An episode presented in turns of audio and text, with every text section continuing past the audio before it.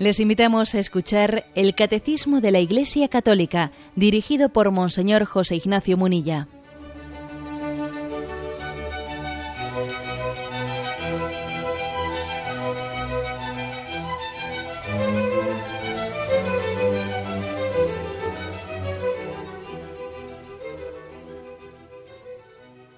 Un cordial saludo a todos los oyentes de Radio María.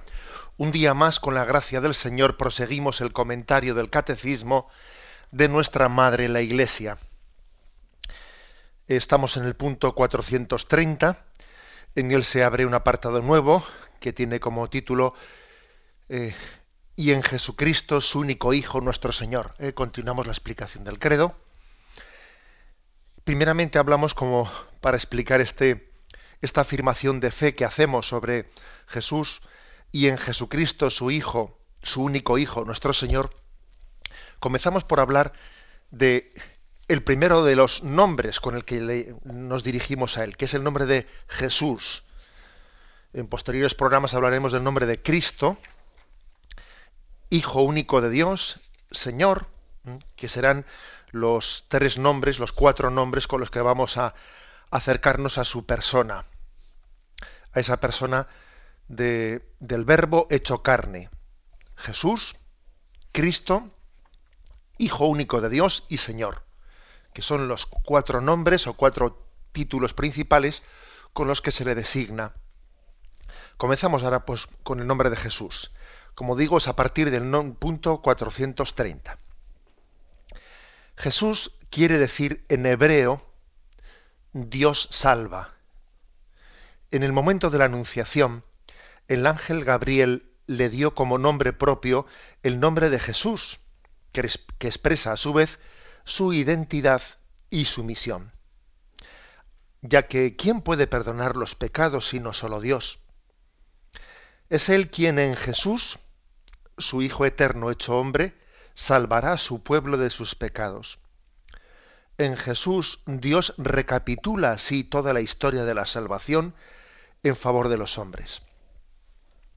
Bueno, la palabra Jesús, por lo tanto, está llena de significado, llena de sentido. En hebreo, en hebreo tiene esa traducción, ese significado de Dios salva. Recordad el pasaje de la anunciación del ángel Gabriel a la Virgen María, en el que en Lucas 1.31 le dice, le pondrás por nombre Jesús. O sea que Dios mismo a través del arcángel le pone nombre a su hijo, es decir, le encomienda a María y a José que ese hijo que le ha dado le dé también ese nombre. Dios le ha dado ese hijo, es un don de Dios. Bueno, pues en el, en el hijo va el nombre o en el nombre va el hijo, como lo queráis decir.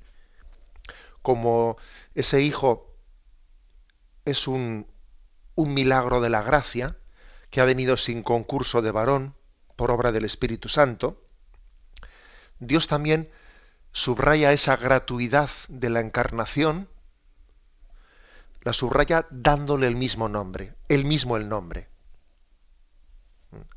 Él ha, llevado a cabo sin concurso de varón en las entrañas de la Virgen María esa encarnación. Él le da el nombre. ¿eh? Eso subraya que este niño me es dado, se nos ha dado un Salvador. ¿eh? Subrayo este aspecto de la bueno, pues de que Jesucristo, en la forma en la que Jesucristo ha venido al mundo, se subraya, bueno, pues la, mm, la iniciativa de Dios, que la cristología, decíamos en su momento, que es principalmente, primeramente descendente, luego será ascendente, pero en primer lugar el don viene de lo alto, la iniciativa es de Dios. Y, eso se subraya en que Él le va a dar el nombre Dios salva. Dios salva. Bueno, eh, dicho eso, el catecismo dice que el nombre de Jesús, Dios salva, expresa la identidad y la misión, las dos cosas. La identidad, porque es tanto como decir, Jesús es misericordia, Salvar es siempre pensar en, los otros. O sea, él, él es salvación. Es decir, está pensando en los demás, está pensando en los que están perdidos. Es como el pastor que siempre está pensando en las ovejas que no están en el rebaño. O sea, es su identidad. Él es así. Él es así y no puede dejar de ser así. Pues mira, algo así como le pasa a una madre, o sea, pues que tiene ese don, ese don de no pensar en sí misma y pensar en sus hijos. Bueno, Dios es, Dios es Jesús, es misericordia, es salvación, es decir, siempre pensar en el perdido, es su identidad. Y también es su misión, es su misión. Es decir, que se, le ha encomendado, es Dios es, Jesús es la misericordia en acción. Él es amor. Y, y entonces, ¿cuál es su, su identidad? Amor. ¿Cuál es su misión? Amor en búsqueda, mm, redención, salvación. Bueno, por eso veis que en Jesús se identifica completamente la identidad y la misión. Lo que Él es y lo que se le ha encomendado que haga. Se identifica porque es amor y, su misión es amor en búsqueda. Identidad y misión en Él se, funden. ¿no? A nosotros nos. Ese sería un ideal, que nosotros pues tuviésemos una vocación en la vida que se identificase con nuestra identidad, ¿no? Pues por ejemplo, pues uno uno que ha sido llamado a la vocación matrimonial, uno que ha sido llamado a la vocación sacerdotal, religiosa. es decir, el ideal es que mi identidad eh, se conjugue perfectamente con la misión que recibo. ¿Mm? Dijo, este sí que tiene vocación para esto. ¿Cómo se le nota que, eh, que parece que ha nacido para esto? solemos decir eso, ¿no? Cuando vemos que alguien se conjuga muy bien pues con la vocación que tiene. Bueno, pues eso eso que podemos decir ¿no? de, algunos de nosotros, eso es perfecta, o sea, es plenamente, ¿no? Eso está plenificado en Jesucristo, en el que identidad y misión eh, coinciden plenamente. Hasta el punto, hasta el punto de que aquí el catecismo dice que Jesús es la recapitulación de toda la historia de la salvación en favor de los hombres. ¿Eh? Es decir, que toda la historia de la salvación, comenzando por la creación, ¿eh? por la creación, por Adán y Eva, etcétera, siguiendo por los patriarcas, etcétera, en toda la historia de salvación, Dios ha ejercido de tal.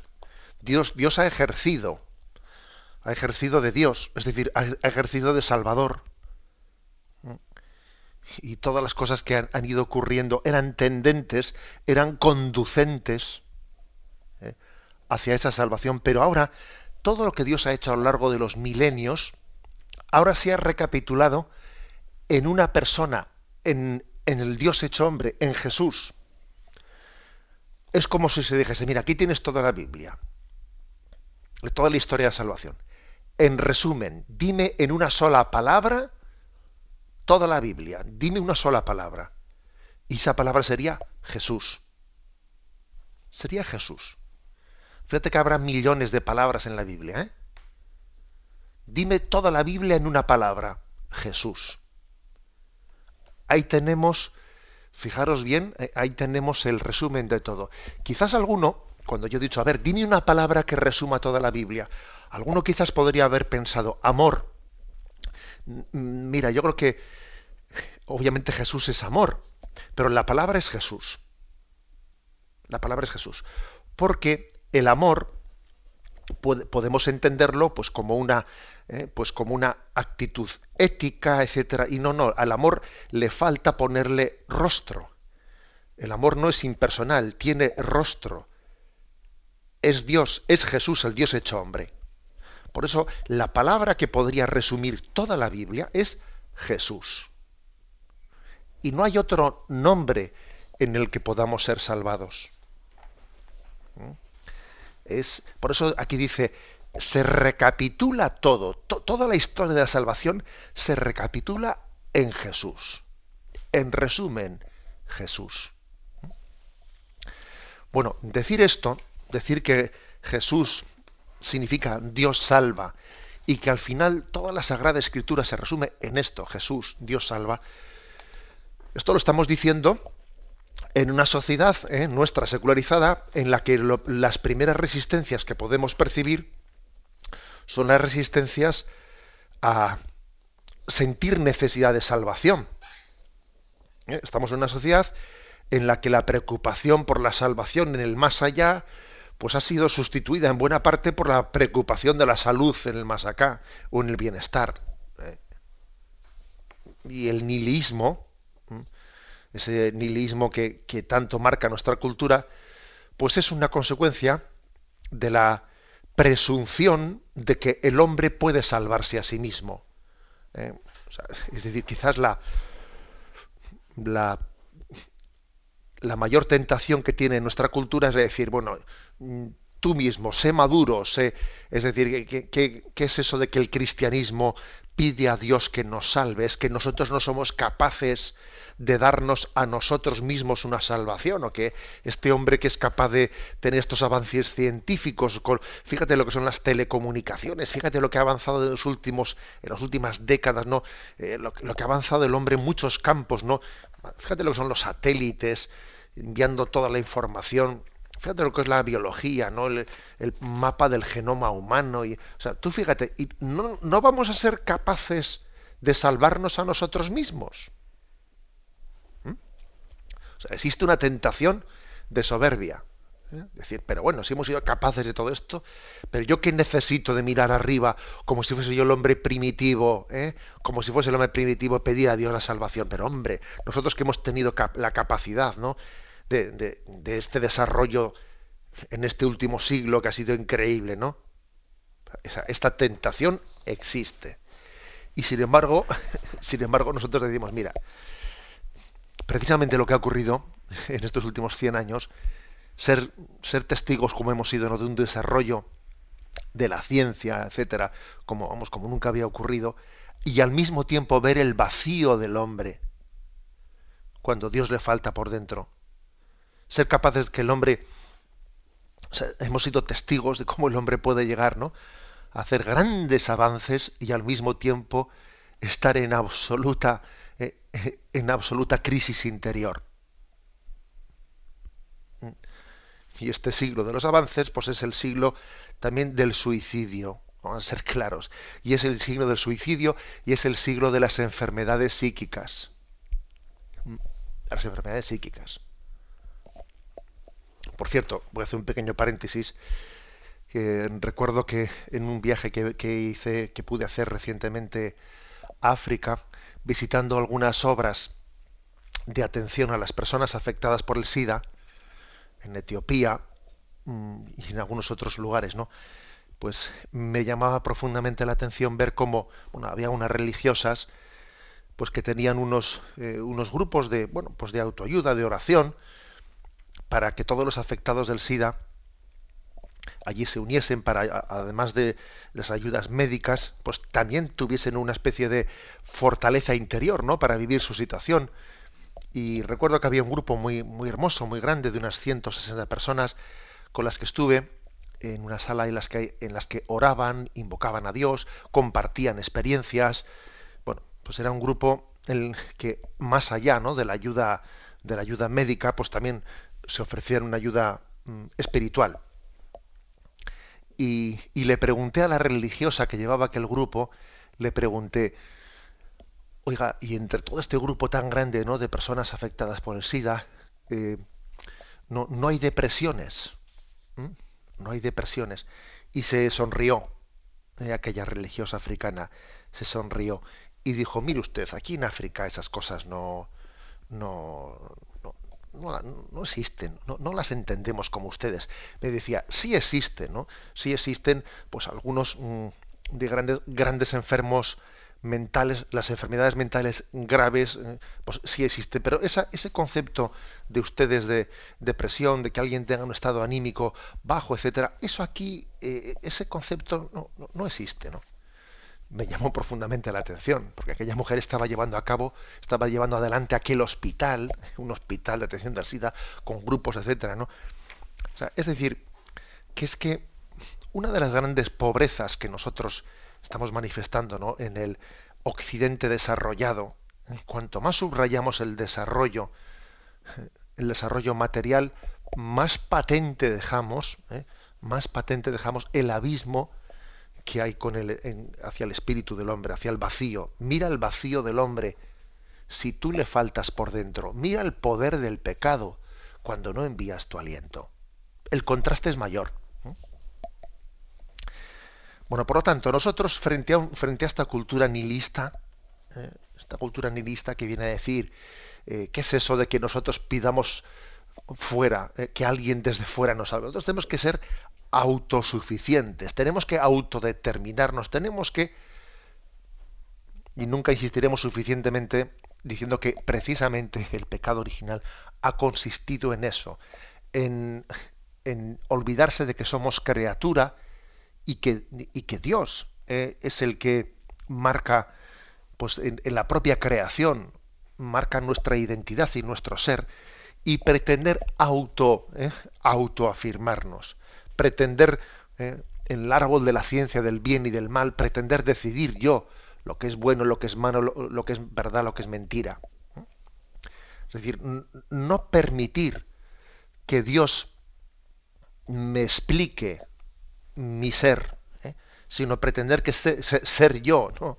ser yo el que decida, incluso si yo admito o no admito que Dios exista. Fijaros bien, ¿no? A dónde llega la soberbia del planteamiento digamos, mm, pues de la autosalvación. Yo me autosalvo y yo veré si admito o no admito ¿no? la presencia de Dios. Bueno, mm, por contra, ¿no? frente a esta tendencia eh, de, de, la soberbia humana, de no admitir, ¿eh? no reconocer la necesidad de salvación, pues nosotros, ¿qué es lo que decimos? Pues mire usted, que no es la ciencia la que salva al hombre, la ciencia presta un gran servicio, pero la ciencia no salva al hombre. Lo que le salva es el amor redentor de Jesucristo. Es así, es decir, no son las ideologías las que salvan al mundo, ni la ciencia ni las ideologías, ni el poder humano el que salva al mundo. Lo que salva al mundo, pues es el amor de Dios. Eso es lo que salva al mundo.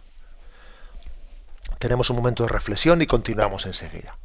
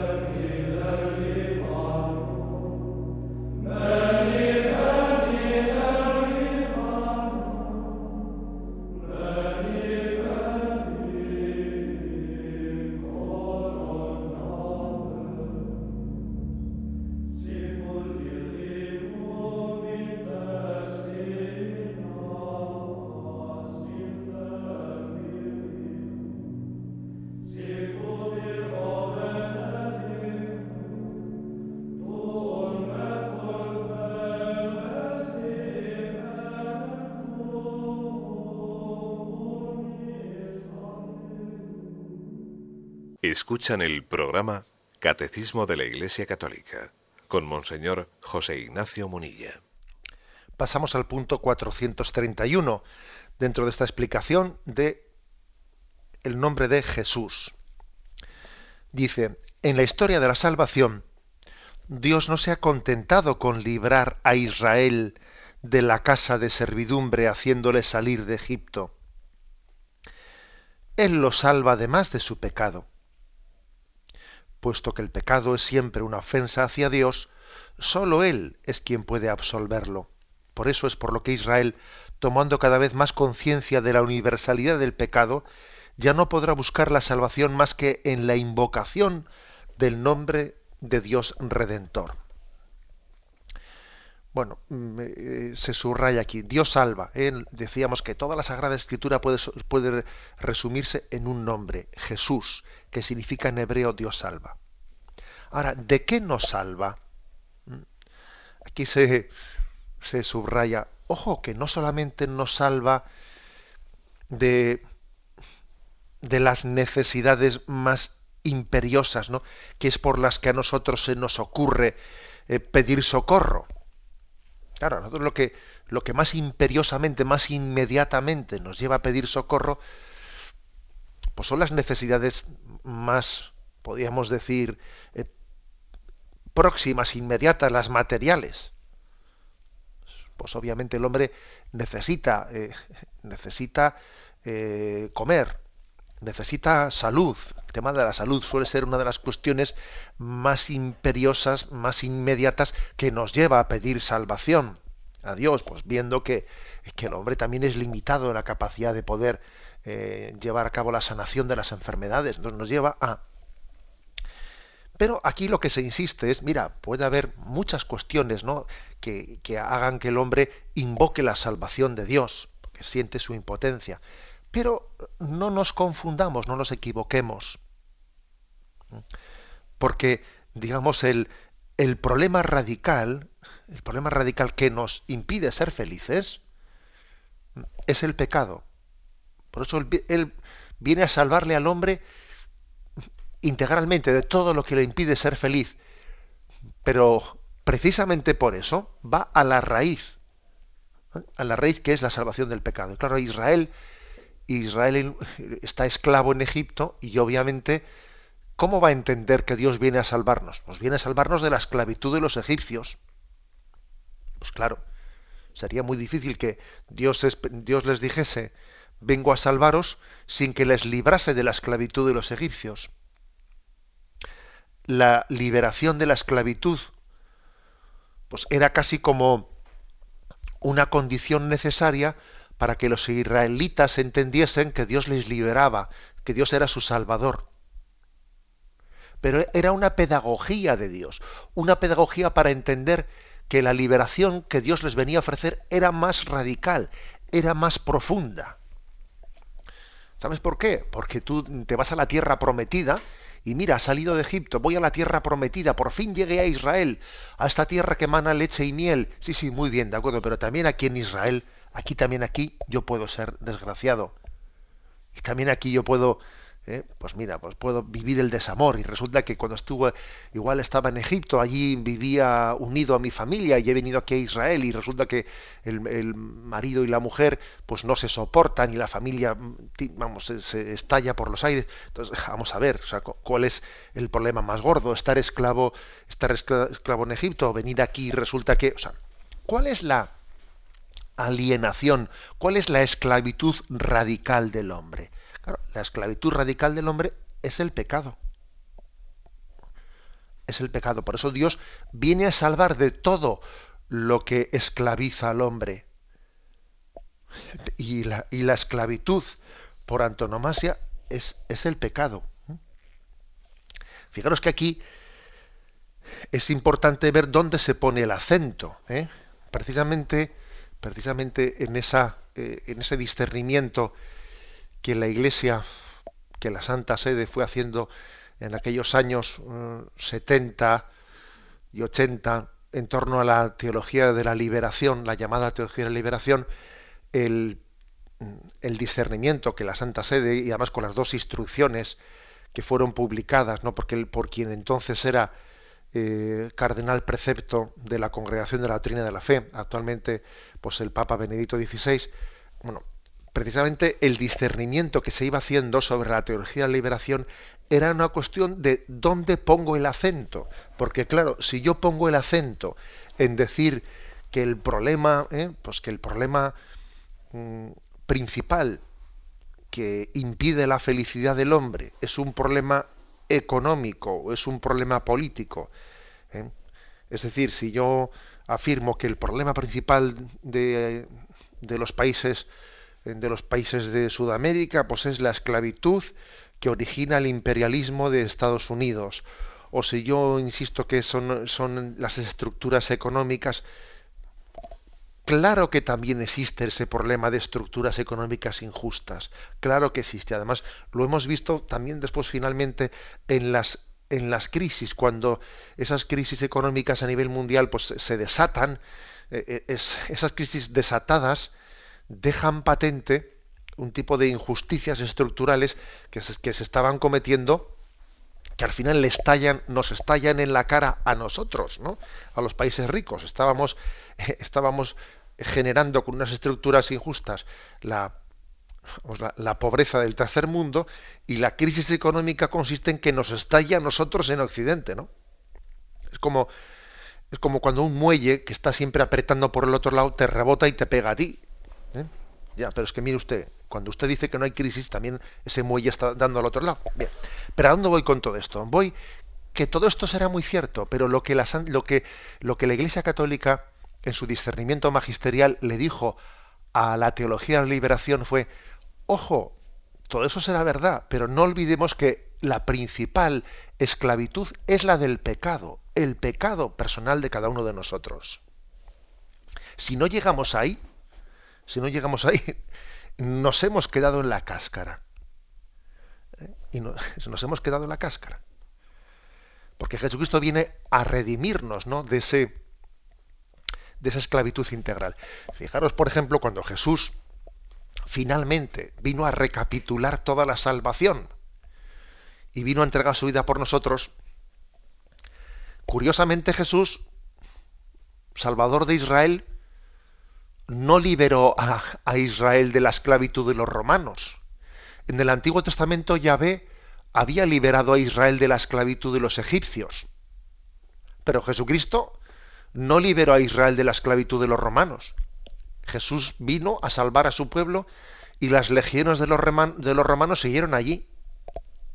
O sea, ¿qué quiere decir, qué quiere decir esto? Pues que había avanzado a lo largo de los siglos la pedagogía de Dios para que llegásemos a entender, mire usted, que estemos dominados por Roma o por Herodes o por quien haga falta, si aquí el problema está dentro de nosotros. ¿eh? Si es que aquí el problema es radicalmente es nuestro pecado, del cual viene principalmente ¿no? a salvarnos Jesucristo. Es decir, que, que la salvación que Jesús viene a ofrecernos es desde dentro afuera primero va a lo esencial.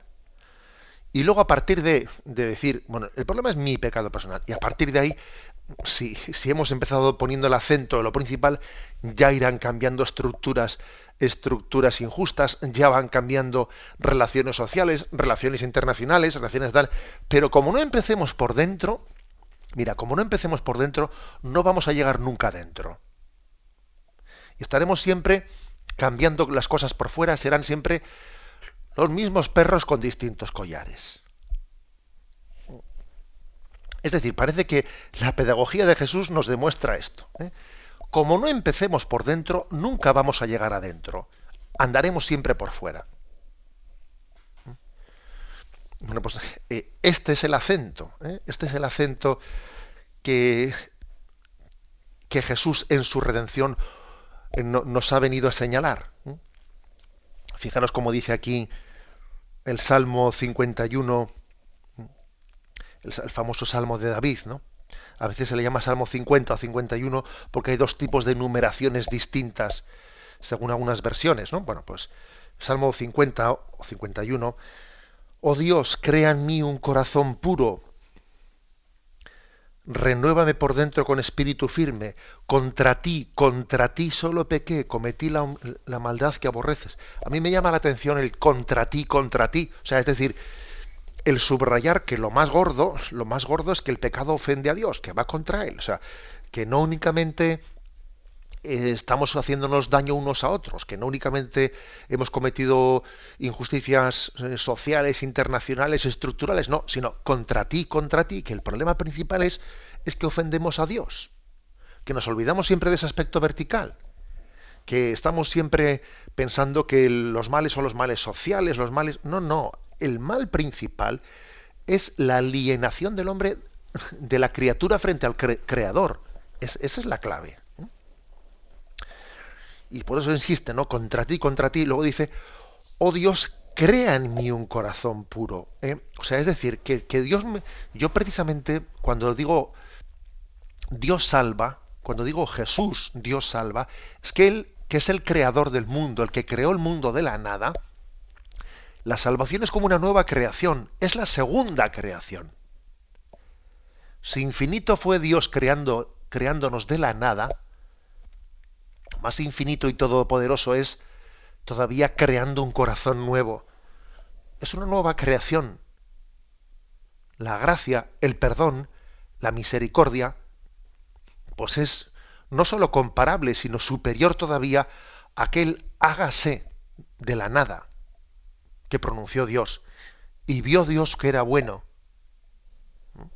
Bueno, pues ahora todavía eh, Jesús salva, la salvación, la misericordia de Jesús, es que es otro, otra creación, hágase. ¿eh? Cuando Dios perdona, cuando en el sacramento del perdón o del bautismo recibimos el perdón, yo te perdono en el nombre del Padre y del Hijo, hay de nuevo un hágase, hay un...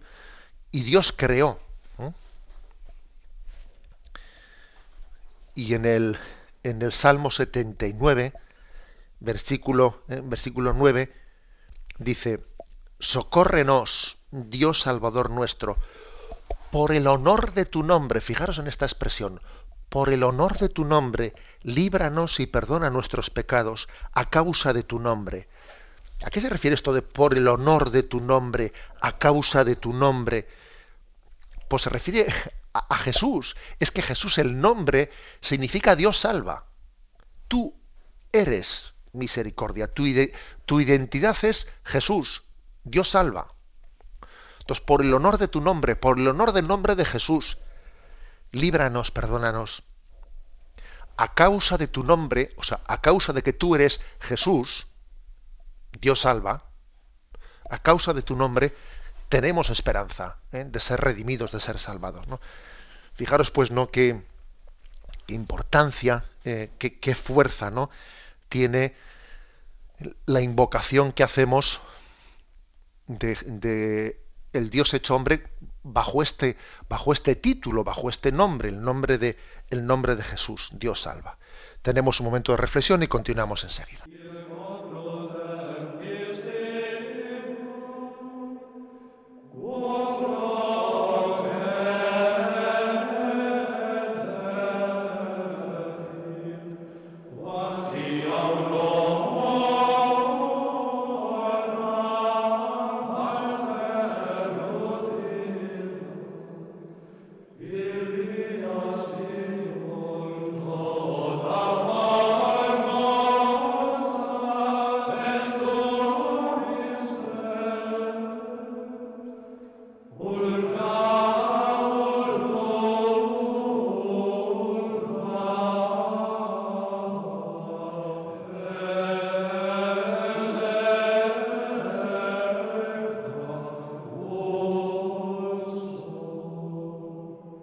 Continuamos en esta edición del Catecismo con el punto 432. Dice, el nombre de Jesús significa que el nombre mismo de Dios está presente en la persona de su Hijo, de su Hijo hecho hombre para la redención universal y definitiva de los pecados. ¿eh? Por ejemplo, Hechos 5.41, voy leyendo poco a poco. ¿eh? Hechos 5.41 dice, ellos marcharon de la presencia del Sanedrín contentos por haber sido considerados dignos de sufrir ultrajes por el nombre, por el nombre. Bueno, vuelvo a repetir la afirmación que hace aquí, el nombre de Jesús significa que el nombre mismo de Dios está presente en la persona de su Hijo. O sea, es decir, Jesús significa Dios salva. Ahí está presente la Trinidad. Porque es Dios Padre salva. Dios Espíritu Santo santifica. Es curioso que en el nombre de Jesús, en el significado del nombre de Jesús, aparezca implícitamente la Trinidad. Dios salva. ¿A quién se refiere? ¿A Jesús, la segunda persona? Sí. ¿Y a la primera? Al Padre. ¿Y a la tercera? Al Espíritu Santo. O sea que en el nombre de Jesús, en el significado de, eh, este nombre, aparece el misterio de la, de la Trinidad. Continúa diciendo, ¿no? Él es el nombre divino el único que trae la salvación, y de ahora en adelante puede ser invocado por todos, porque se ha unido a todos los hombres por la encarnación. El, texto que aquí se nos propone, Juan 3, versículo 18, dice, el que cree en él no es juzgado, pero el que no cree ya está juzgado, porque no ha creído en el nombre del Hijo único de Dios. ¿eh? O sea, creer en el nombre es una expresión bíblica que tiene una gran fuerza, que es tanto como decir creer en el hecho. ¿eh? Creer en el nombre es creer, eh, porque acordaros que hemos dicho que, es que Jesús es la recapitulación de todo, que el resumen de toda la Biblia es Jesús. Con lo cual, abrirse a ese nombre o cerrarse a ese nombre, pues es tanto como decir, me abro a la salvación de Dios, a la revelación de Dios, o me cierro a ella. ¿eh? A eso se refiere. Y, y se nos ofrece un segundo texto, que es la carta de los Romanos, capítulo 10, versículos del 6 al 13, ¿eh? que dice,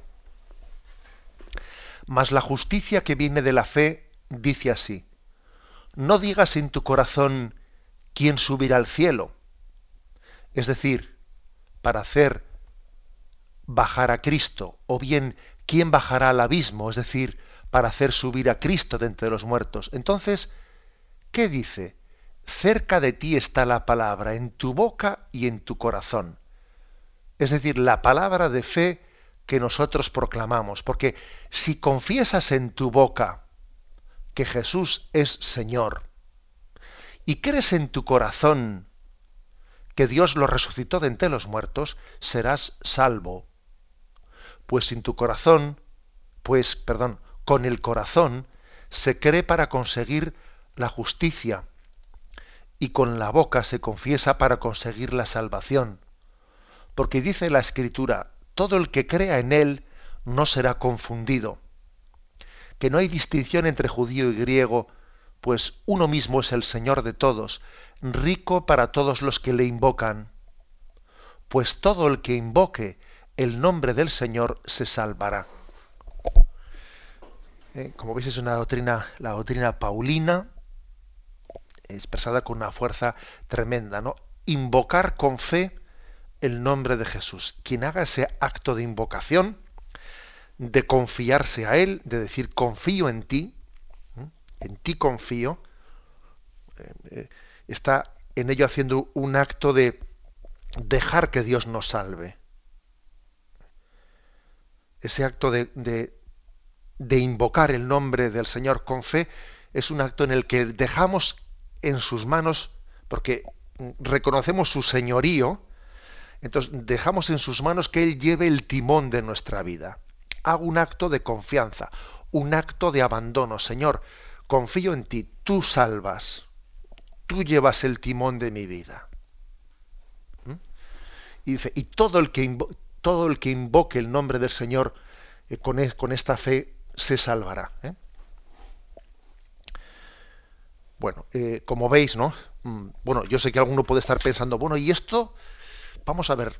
Mm, ¿cómo se compagina pues con el con la doctrina sacramental de la Iglesia, cómo se compagina también con la llamada que hace a cumplir los mandamientos y cómo se hace, cómo se compagina pues con que seremos juzgados eh, también de, de, nuestras obras, tuve hambre, me diste de comer, etcétera. Pues claro que se compagina, porque es que no estamos hablando de una eh, confianza con una confianza fiducial que no se traduzca en obras. Obviamente encomendarse y hacer ese acto de confianza en Jesús se, se traduce necesariamente en las obras de la vida. Eh, de lo contrario habría una especie de bueno de divorcio entre sí un, un, acto interior que yo hago y mi vida que no se traduce. En, o sea, claro que cuando afirmamos eso que el que invoque el nombre de, del Señor se salvará, obviamente no estamos diciendo que eso no tenga que traducirse en obras, etcétera. Y no estamos diciendo que los sacramentos concretos, como el sacramento de la confesión, sea el vehículo por el que Dios nos conceda el perdón de los pecados, o que la Eucaristía es la que alimenta ese amor de Dios. toda la doctrina se, se integra, ¿eh? se integra. Como siempre os he dicho, cuando leemos la Sagrada Escritura hay que leerla en su conjunto y no sacar un texto de. ¿eh? Pero, pero sí es verdad que, que es importantísimo el aprender a invocar el nombre, el nombre de Cristo con plena confianza en su poder salvador. ¿Mm? Con plena confianza en su poder salvador. Si confiesas con tu boca que Jesús es Señor y crees en tu corazón que Dios lo resucitó de entre los muertos, serás salvado. ¿Mm? Como digo, entendiendo esto, como que eso al mismo tiempo me ayuda a, ordenar mi vida, que me ayuda a ser un hombre nuevo, me ayuda a convertirme de mis pecados, etcétera, etcétera, claro. Bien, continúa diciendo, de tal forma que no hay bajo el cielo otro nombre dado a los hombres por el que nosotros debamos salvarnos. Esta es, la clave, ¿no? No hay otro nombre. No, no nos ha sido dado otro nombre por el que podamos ser salvados. ¿eh? Eso es el capítulo cuatro de los Hechos de los Apóstoles, el versículo 12, uno de los versículos más importantes eh, de la Sagrada Escritura. No hay otro nombre en el que podamos ser salvados. Mire usted, y incluso, pues nosotros que reconocemos también las semillas de verdad, ¿no? Como dice el Concilio Vaticano II, que puede haber en otras religiones, y que reconocemos pues que aquellos que no han conocido a Jesucristo pues podrán salvarse en la medida en que eh, sean fieles a lo que han conocido en su conciencia como verdad, ¿no?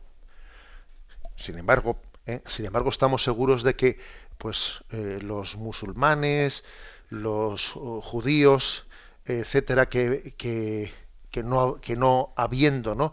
conocido a Jesucristo puedan salvarse, sin ellos saberlo, es Jesucristo el que les está salvando. Porque no hay otro nombre, no hay otro nombre que sea salvador. Y cuando pues esos hermanos nuestros de otras religiones, ¿no? que no han conocido a Jesucristo, cuando cuando estén en el cielo, ¿no? Que Dios quiera que allí nos unamos todos, allí conocerán que Jesucristo ha sido su salvador. Por eso digo que es un versículo o sea, que es una afirmación de la Sagrada Escritura potentísima, ¿eh? cuando dice, no hay bajo el cielo otro nombre dado a los hombres por el que nosotros debamos salvarnos, podamos salvarnos. Lo dejamos aquí, damos paso a la intervención de los oyentes. Podéis llamar para formular vuestras preguntas al teléfono 917 107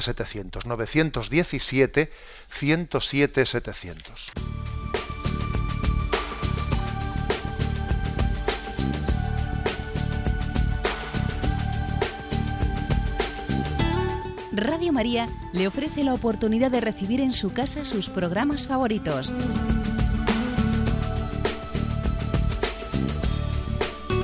Ahora lo puede hacer a través de nuestra página web www.radiomaria.es o bien llamándonos al 902 500 518.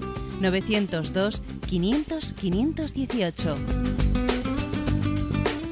Pídanos el programa que más le interesa en cualquiera de sus emisiones, especificando el día y la hora que lo ha escuchado. Solo nos tiene que decir si lo quiere en CD de audio o CD o DVD en MP3. Haga su solicitud en el 902 500 518 y en www.radiomaria.es. Radio María, más cerca de usted.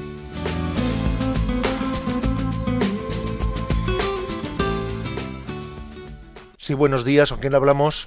Sí, buenos días, monseñor. Soy Teresa. Adelante. Mire, le quería preguntar, bueno, muchas personas no se plantean si tienen o no por sí mismas capacidad de salvación, es que, sino que piensan que toda la con la muerte se acabó todo y ya está, y no quieren pensar más, y se acabó todo y se acaba hasta la muerte y ya está. Eso es, eh, gracias por sus explicaciones.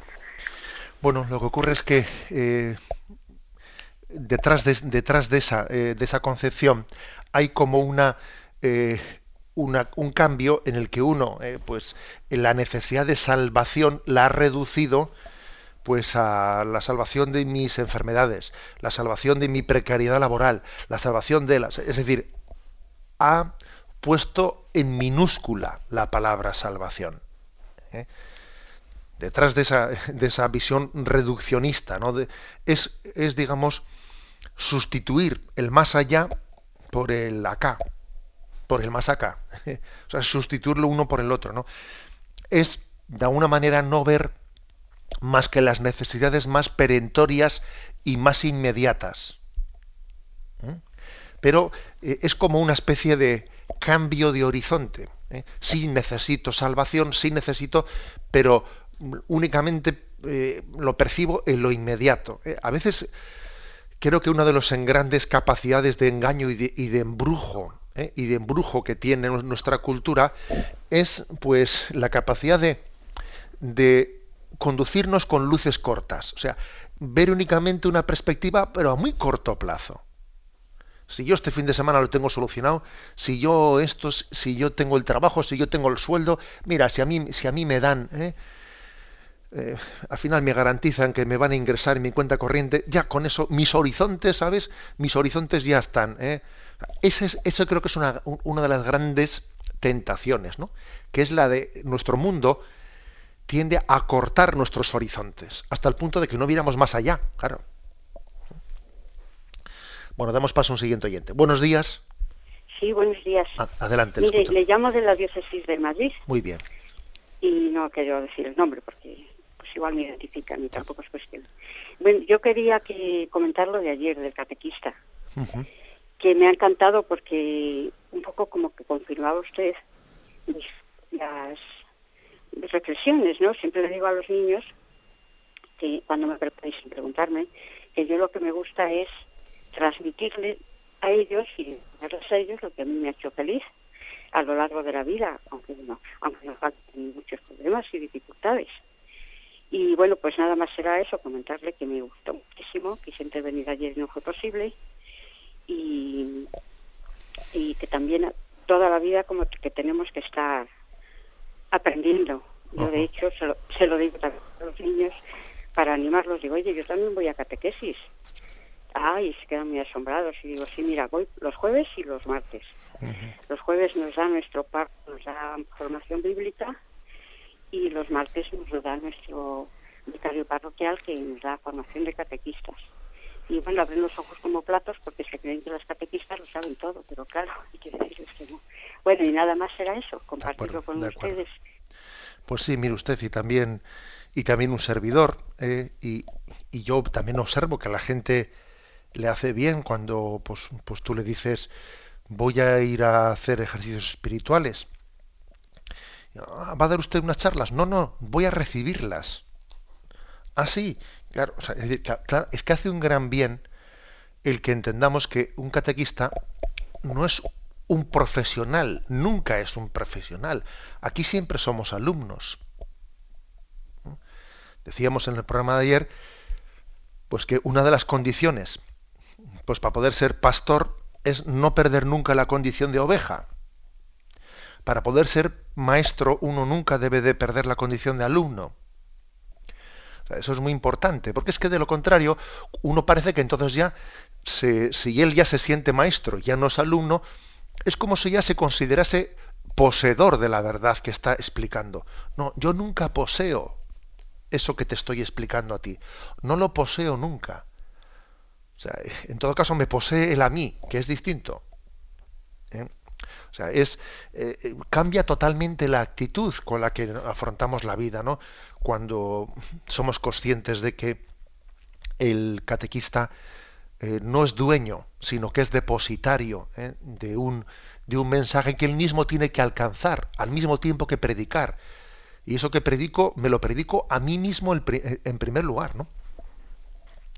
Damos paso a un siguiente oyente. Buenos días. Sí, hola, buenos días. Buenos días, sí, adelante, le escuchamos. Soy Pilar, de Logroño. Vamos a ver, mire, yo quisiera darle un pequeño testimonio. Pues resulta que yo estaba yo muy alejada de la iglesia, mucho. Entonces, pues con mis problemas cotidianos, pues toco el fondo. Y entonces un día, pues yo dije, esto no, esto no, esto así no puede estar. Y entonces, pues un día, pues me confesé y me arrepentí de todo lo que había hecho y comulgué y de verdad que todo, a raíz de ahí ya todo empezó a cambiar, todo, todo, todo. Mi vida, mis pensamientos, todo, todo, todo. Y es que es algo maravilloso, maravilloso. Y es que, uff, me emociono pensando que, que digo, es que como, no sé, no sé, no sé nada más, no sé, no sé si voy por el buen camino pero nada más. Bueno, benditos a Dios. Eh. La verdad es que eh, el hecho de que, por ejemplo, una, pues una persona, ¿no? Como la que ha llamado, sienta la, la necesidad de decir, pues es que yo me he dado cuenta de que a raíz de, de, ese paso en mi vida, a raíz de la conversión, es que, es que ha cambiado el panorama. Es que yo pues he, he, vivido en unos horizontes de amargura, etcétera, y cuando he abierto el corazón, cuando he soltado el lastre, ¿no? Cuando he confesado mis pecados, cuando de repente he quitado las barreras, y he empezado ¿no? pues a experimentar el amor de Dios que es liberador y entonces uno siente una liberación la verdad es que solamente no quien, quien, ha, quien ha experimentado la conversión es capaz de entender por qué uno necesita compartirla porque necesita proclamar ¿no? a, los cuatro vientos que Jesús es que, Jesús es, es grande que Jesús es el que salva ¿eh? y si estos callan las piedras gritarían, como dijo Jesús allí en la entrada a Jerusalén el domingo de Ramos. No, si estos callas, las piedras gritarían. Yo creo que precisamente los cristianos tenemos que proclamar lo que Dios ha hecho en nosotros y con nosotros, ¿no? Ser altavoces y testimoniarlo, ¿no? O sea, no te quedes para ti, no se enciende una luz para esconderla. ¿Eh? Eh, esa doctrina del Evangelio también creo que se, debe traducir en el testimonio de la conversión. Damos paso a un siguiente oyente. Buenos días. Padre, soy María Antonia de Mallorca. Adelante, María Mire, padre, es que hace diez meses murió mi marido y yo tengo un dolor terrible. Yo me quiero acercar a Dios, me quiero agarrar al mástil, como dijo usted ayer, pero lo siento muy lejos. Yo no sé qué hacer, estoy desesperada porque yo quisiera convertirme otra vez a, bueno, no, convertirme como esta señora que acaba de llamar, ¿no? a poner a Dios en el centro de mi vida y, no sé qué hacer, Padre, porque estoy, estoy como en la sequedad. Bueno. Bien, mire, eh, usted ha hecho una palabra última ahí, ¿eh? que es una palabra, mm, bueno, pues muy, digamos, eh, realista. Estoy en sequedad. Y es verdad que también a veces, ¿no? Pues nuestra, el hecho de que igual tras la muerte de su marido, etcétera, pues usted ya haya, recibido un impacto emocional fuerte, eh, el tipo de reacción que podemos, solemos desarrollar cada uno de nosotros ante un acontecimiento como el fallecimiento del marido es que somos un mundo, somos un mundo en el sentido de que cada uno reacciona de una manera. ¿eh? La verdad es que el espíritu humano es tan, eh, es tan personal, es tan personal que el tipo de reacciones que hay son imprevisibles, ¿no? Y es posible que en usted haya, haya generado pues una reacción de, de sequedad, ¿no? Pero mire, em, yo creo, que lo importante, usted me pide un consejo ¿no? de cómo proceder, tiene deseo de conversión y no sabe muy bien por dónde empezar. Mire, yo me atrevería a decir lo siguiente. Yo me atrevería a decirle, prepare usted, prepare usted en este contexto en el que estamos navideño, prepare usted una buena confesión. Em, sírvase de, algún buen examen de conciencia, etcétera, que, alguien pueda brindarle, ¿eh? y prepare una buena confesión en estas Navidades, ¿no? Y ofrézcale al niño Dios que nace un corazón plenamente abierto. Es posible que, ¿eh? que preparando esa confesión pues, pueda resultar pues un tanto artificial y que usted igual en un primer momento le pueda faltar un cierto afecto y sentimiento, pero va a ver usted cómo Dios se lo dará a posteriori, porque yo creo que el sacramento de la confesión, yo lo he visto muchas veces en la vida sacerdotal, es uno de los grandes gozos y alegrías que Dios nos da a los sacerdotes, ser testigos de cómo Dios derriba, derriba muros, incluso de sequedades que parece que son inamovibles, ¿eh? pues cómo derriba muros ante la confesión humilde de nuestros pecados. ¿eh? prepárelo, ¿eh? prepare esa confesión en profundidad, pidiéndole igual también quizás a un sacerdote que le ayude, quizás haciéndola de una manera un poco más pausada, igual puede usted pedirle a un sacerdote pues que le atienda de una manera más personal, ¿eh? ¿eh? pues en algún lugar donde puedan charlar largo y tendido. Yo creo que ese paso, ¿eh? ese paso será clave y definitivo. Y usted también en este momento pues mm, recibirá una vocación en la viudedad de ser intercesora por su marido y también sentirá ¿eh? la, oración y la intercesión de su marido por usted. Me despido con la bendición de Dios Todopoderoso.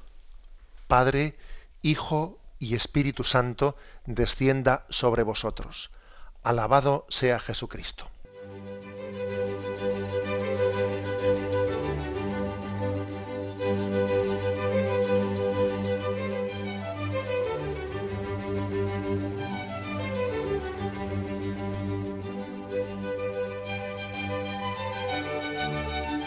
Han escuchado en Radio María el Catecismo de la Iglesia Católica, un programa dirigido por Monseñor José Ignacio Munilla.